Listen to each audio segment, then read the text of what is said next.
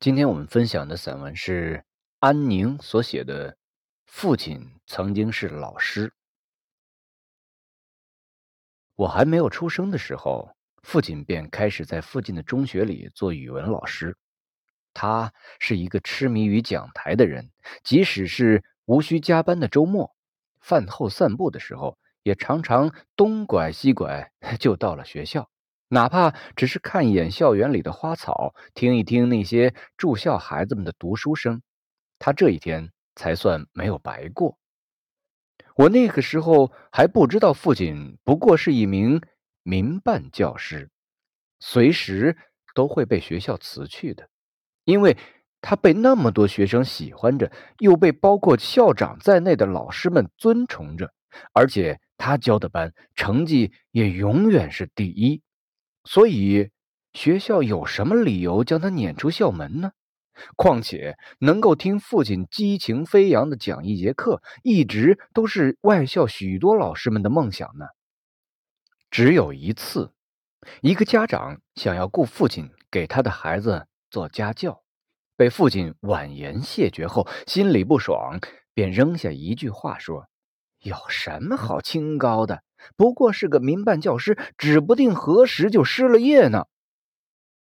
父亲在身后听了，没说什么，我却有些微微的难过。扭头去看时，却发现父亲原来也是一脸的忧伤。我高中毕业那一年，校长终于找父亲谈了话。父亲低头默默听校长断断续续的说完，停了许久，才说：“哎，好的，我这就回去收拾东西。”父亲用了一天的时间，给他所教的每一个学生都认真的写了留言。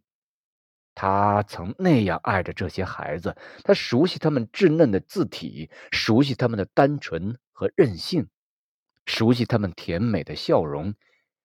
可是而今，他再怎么不舍，也终于要走了。这之后，父亲开始在小城里做各种工作。他跟母亲卖过糕点和咸菜，也自己蹬过三轮给人运货。在无事可做的时候，甚至跟在一群年轻力壮的小伙子后面扛过大包。有一次我去找他，看见他正红着脸跟一个老板模样的人推让着什么，走近了才知道，原来那个老板认出父亲是自己的老师，执意要多付给他一倍的工钱。或许这个学生。是为了感激当年的一份师恩，但他却不知道自己的好意是多么深的伤害了父亲的自尊。一个当年被所有学生爱戴着的老师，如今却要为了生活给自己的学生打工。回去的路上，我像小时候那样坐在后车座上，脸。紧贴着他的后背，双手环着他的腰。父亲也开始在阳光里大声的唱歌给我听，很欢快的一首曲子。但我却知道父亲哭了，因为他的泪水已将我的手臂打湿。在我读大学的四年里，父亲很少提及“老师”这两个字。我和母亲。也是小心翼翼的，不去碰触他心内的伤疤。我们以为他在琐碎无边的日子里会将那些尴尬的往昔慢慢的淡忘，可是他还是那样倔强的，在附近学校下课铃声响起的时候，突然放下手中的活儿怔怔的走到书房里去看那一摞的教案和课本。他还是那样固执的，不去走经过学校大门的那条柏油路，而是改走远离校门的崎岖的小道。甚至每天吃过晚饭，他不是去开电视看新闻联播，而是踱到书桌前静坐上片刻。这样的习惯在我大学毕业后，终于开始改变。那时我在小城的高中里做语文老师，像一个盼着糖吃的孩子。父亲每天都渴盼我有改不完的试卷带回家来，这样他就可以戴上老花镜，在灯下细细的帮我批阅。起初我并没有理解。他的这份迫切，反而因此觉得麻烦，不愿将厚厚的一摞试卷塞到书包里去。他知道了，竟然隔三差五的便跑到学校里头来找我，看我埋头于作业本里，便微笑着坐在旁边，一本本的帮我翻好了，放在一旁，偶尔。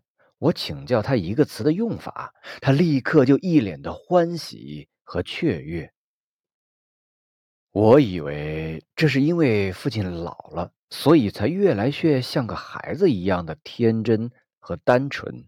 直到有一天，我请父亲去听我的课，中间请他给学生们讲一些感悟，他竟然又恢复到当初的神采飞扬。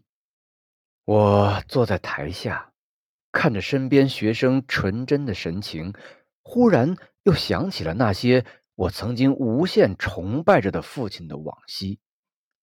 原来，老的不是父亲，而是时光。他走得如此之快，以致跟在他身后的我们再也想不起像父亲一样被中途撵下车去的。一代。冬日，一个阳光温暖的周末，我闲着无事，又帮父亲数头上的白发。数着数着，我突然说：“爸爸，为什么你的白发我总也数不清呢？”爸爸便笑了，他说：“傻丫头，那是因为爸爸老了呀。”第一次。我站在父亲的身后，背着他，哭了许久。